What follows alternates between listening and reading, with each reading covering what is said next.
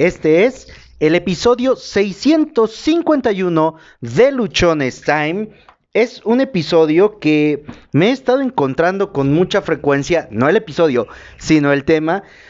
Y ayer en particular lo escuché de mi hija. Y bueno, hoy quiero desarrollar contigo este tema porque considero vital compartir contigo cómo salir de esa idea, cómo romper ese paradigma, cómo atravesar ese valle que de pronto pareciera que nos tiene completamente apabullados. El tema de hoy es no tengo talento.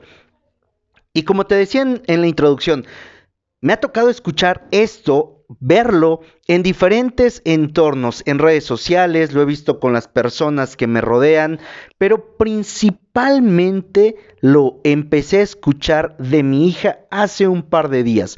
Hace un par de días escuché que ella dijo, no tengo talento. Y en ese momento no le di importancia. Después volví a escuchar que dijo, es que yo no tengo talentos. Y es una plática que tiene con su mamá de diferentes cosas, en diferentes situaciones. Y créeme que no le había prestado de nuevo toda la atención. Sin embargo, ayer que lo volvió a decir, yo me quedé así, a ver, espera, ¿cómo es que mi hija está pensando que no tiene talentos? Entonces, ayer lo dejé pasar y hoy me tomé un tiempo para sentarme con ella. Hoy tuve, podría decirte así, mi primera conversación de padre a hija, de esas conversaciones serias, de esas formales, de esas en las que realmente buscamos como padres transmitir algo de valor, algo que aporte, algo que les enseñe y que les ayude a crecer y a tener un entorno y una realidad diferente a nuestros hijos de la que nosotros como padres, en este caso, de la que yo como padre tuve. Le pedí que se diera un tiempo, nos sentamos y le expliqué acerca del poder de las palabras en nuestra realidad. Le expliqué acerca de la programación neurolingüística, le expliqué acerca del sistema de activación reticular y al final también le estuve comentando de cómo aquello que nosotros decimos de manera frecuente y de manera constante, aun y cuando lo digamos de broma, se termina convirtiendo en la realidad que vivimos. Y es que lo hemos dicho ya en diferentes episodios tu cerebro, mi cerebro y el cerebro de cada uno de nosotros no distingue entre lo que es realidad, lo que es fantasía. Cuando tú le juegas una broma lo interpreta de la misma forma. Y yo le dije, mira, vamos a jugar un juego bien sencillo. No pienses en elefantes rosas. Y ella se empezó a reír de manera inmediata. Y le digo, ¿qué pasó?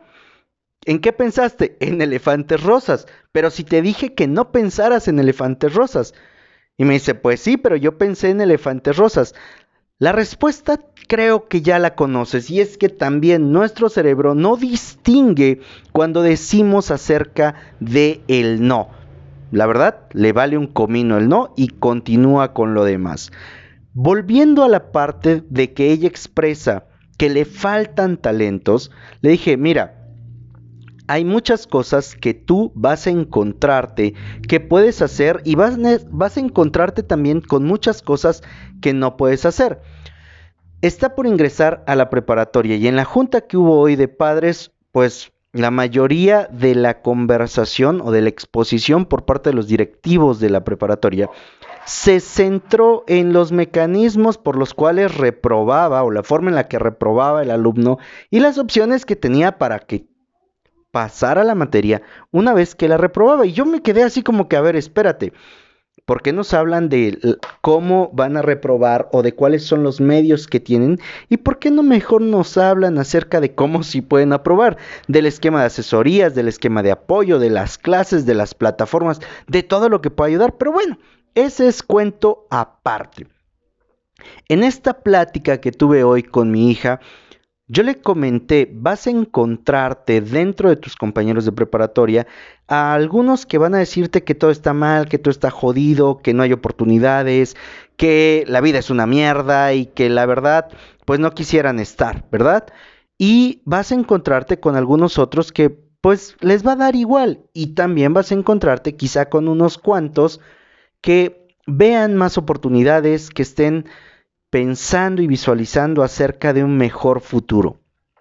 Mi sugerencia fue decirle que con todas estas personas que están renegando de la vida, que se están quejando de todo, tenga el menor contacto posible. No que pinte una raya literal, pero sí que su contacto sea un tanto menor.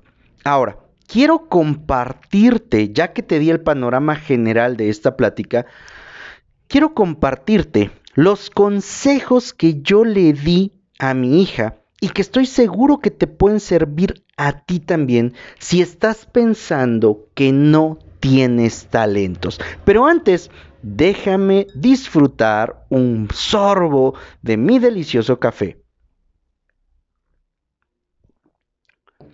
Si tú estás creyendo, si tú tienes en mente que no tienes ningún talento, porque hasta este momento nada te ha salido bien, porque hasta este momento pareciera que todo está en tu contra y que no hay algo en lo que te puedas desenvolver, déjame decirte que es porque no has probado lo suficiente todos, absolutamente todos tenemos cuando menos un talento. Ya no te voy a decir que tengas tres, cuatro, que seas un superdotado o alguien que sea preparado como un Messi, como un Ronaldo, como todas las otras personas en diferentes áreas.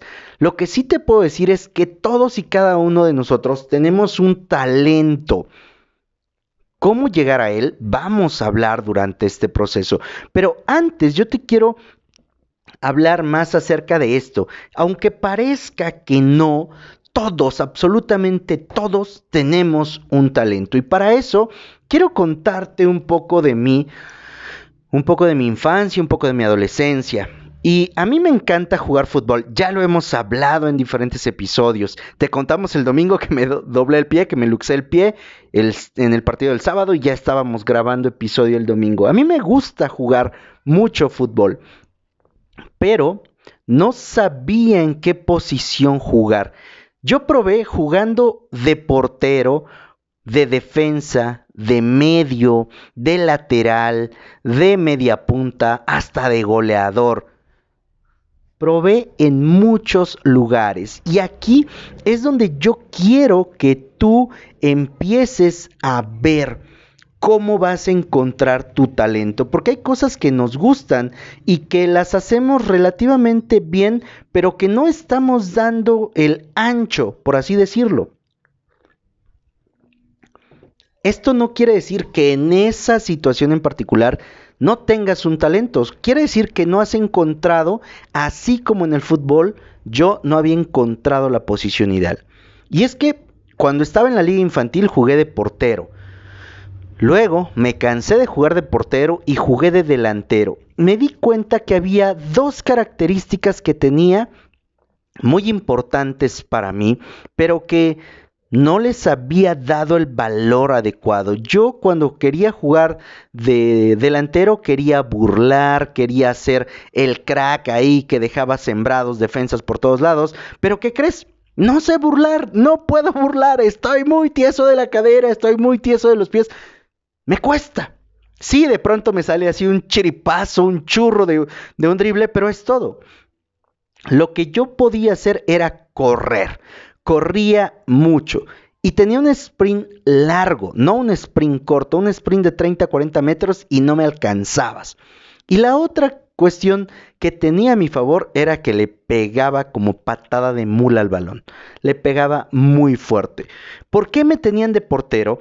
No me tenían de portero porque, oye, ¿qué tanto paraba yo? ¿Qué tanto atajaba los balones? Era porque podía poner un despeje de la portería a tres cuartos de cancha. Como delantero, lo único que hacía era donde tomaba el balón, pateaba la portería, donde tomaba el balón, pateaba la portería. Y así metí un montón de goles. Metí goles de tiros libres, metí goles olímpicos y todo.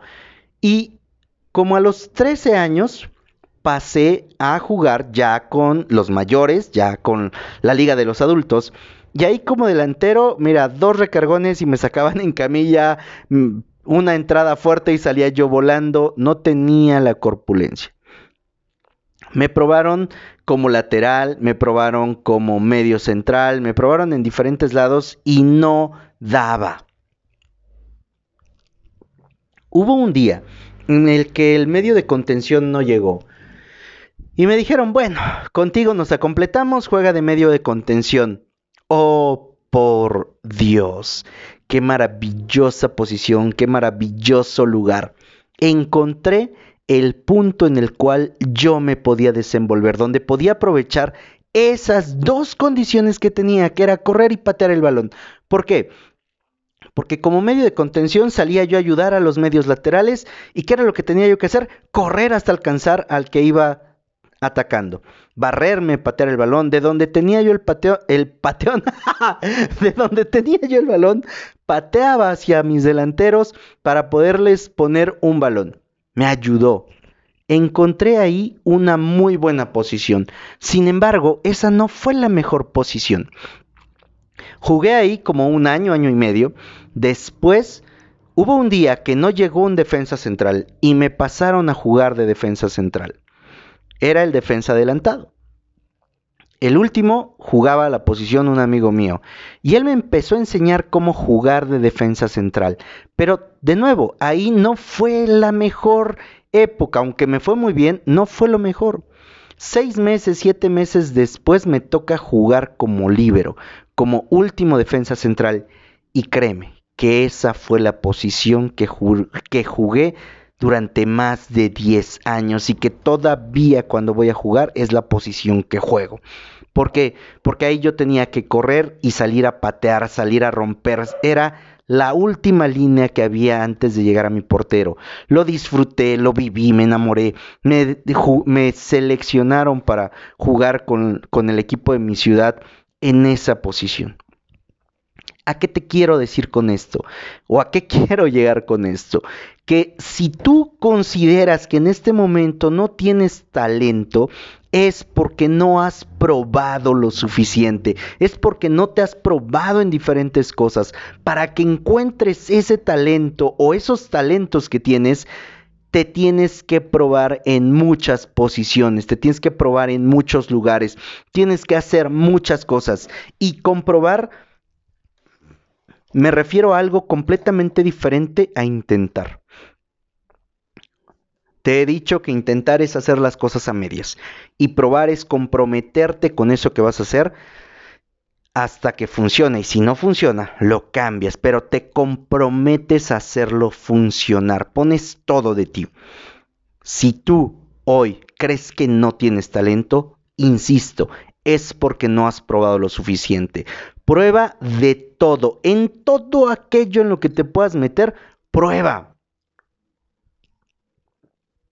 Mientras haces estas pruebas, deja de declarar carencia y empieza a declarar prosperidad. ¿A qué me refiero con que declares prosperidad? No a que pienses solamente en millones de pesos o en millones de dólares, ni a que tengas los más grandes lujos, sino que, que tú empieces a declarar que tienes dones, que tienes talentos, que estás, en, que estás encontrando, no buscando que estás en el proceso de encontrar tus talentos, que hay algo que tú haces de manera perfecta, que hay algo en lo que tú te desenvuelves, que tú amas, que tú disfrutas, que te llena, que además permite que ayudes a un montón de personas. Declara prosperidad. Y una vez que tú encuentres eso que te agrada, eso que te simpatiza, eso con lo que te sientes bien, concéntrate en ello. ¿En qué? En lo que más te gusta, en lo que más te emociona, en lo que mejor te fue, en lo que mejores resultados entregaste, en eso con lo que tú vibraste por completo. Cuando yo quedé como defensa central, último como libero, fue lo que más gocé, porque era la última salvación. Me sentía yo la última pinche Coca-Cola del desierto, porque era el que se encargaba de cortar cualquier avance, el que salía a partirse los hocicos si era necesario para evitar un gol. Hasta la voz se me va a quebrar de que te estoy hablando de esto. Y es que para mí eso era lo que más me emocionaba.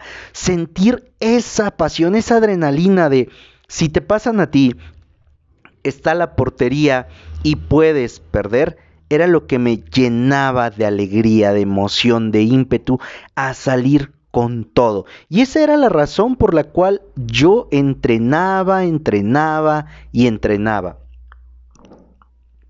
Y es aquí donde viene el siguiente consejo.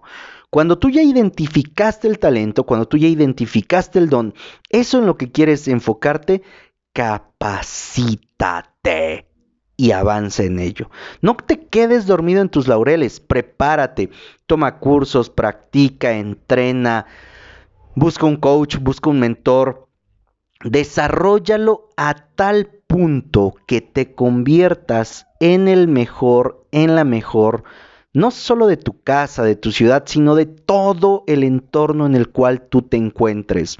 ¿Por qué? Porque te concentras en eso que quieres. Y una vez que tú ya te estás capacitando, que ya te estás preparando, que te estás cargando de energía en ello, busca convertir ese talento en un negocio. Yo le explicaba también a mi hija que esto que hago hoy, esto es algo que a mí me apasiona y es algo para lo que considero que tengo talento poder sintetizar ideas, poder compartirte emociones, poder traer invitados, poder hablar con ellos de cosas que a veces no les han preguntado. El simple hecho de aterrizar mi experiencia y podértela poner a ti de una manera completamente digerible, considero que es un talento. Y de eso estamos construyendo un negocio, de ello estamos desarrollando una serie de elementos que nos van a permitir monetizar, que nos van a permitir vivir de este talento, vivir de esta actividad. Otro talento con el que yo me he identificado que tengo es la habilidad numérica, es la habilidad de la habilidad lógica, la habilidad de sintetizar cuestiones complejas en cuanto a números y ponerlas en cosas muy simples, que es algo también en lo que estoy trabajando, es algo en lo que también me estoy especializando. Ahí les manda saludos Kiara, y empezó a quejarse, seguramente va a pelear su cena. Convierte ese talento en un negocio. Y el siguiente consejo con el que voy a terminar estos consejos de hoy es sigue practicando cosas nuevas. ¿Por qué? Porque cuando tú sigues practicando cosas nuevas, vas a darte cuenta que no solamente tienes uno o dos talentos, que tienes más. También vas a encontrar nuevas aristas en las cuales puedes desarrollar tus talentos, vas a encontrar una visión más amplia, vas a poder tú encontrar apoyo, relaciones, vas a poder encontrar canales, vas a poder encontrar un cúmulo de situaciones que va a permitir que tu talento, ese que ya tienes o los que encuentres, se potencialicen y realmente puedas vivir de los talentos, puedas vivir de lo que te apasiona, porque todos, insisto, todos tenemos cuando menos un talento. Los talentos se descubren, se practican, se mejoran y se vive de ellos. Hay que tener esto bien, bien claro. Los talentos los descubres, los practicas, los e-, ejecutas, los haces, los haces, los haces, los mejoras y te vives de ellos. Pero ¿qué pasa si tú no empiezas a descubrir tus talentos? No vas a saber cómo hacer, cómo vivir de ello y por lo tanto puede pasarse uno todo el tiempo estando frustrado, frustrado, frustrado y la verdad que no es algo bueno, no es algo sano para nadie estar viviendo bajo mucha frustración. Tú, tú tienes un talento increíble. Atrévete a probar múltiples cosas. Y te lo voy a repetir porque esta es la parte con la que vamos a cerrar este episodio. Tú tienes un talento increíble. Atrévete a probar múltiples cosas para que descubras ese talento, para que lo pongas en práctica, para que lo mejores y para que vivas de ello. Soy José Osorio, ponte luchón, sígueme a través de Instagram, ahí me encuentras como arroba luchonestime. Sigue el canal de YouTube también nos encuentras como Luchones Time. Ayúdame a compartir este episodio para que llegue a más personas y dejen de estar declarando que no tienen talentos y empiezan a declarar prosperidad en su vida y a vivir de sus talentos. Recuerda, recuerda que tienes solo una vida y esta se pasa volando. Vívela viviendo, valga la redundancia, vívela disfrutando de tus talentos.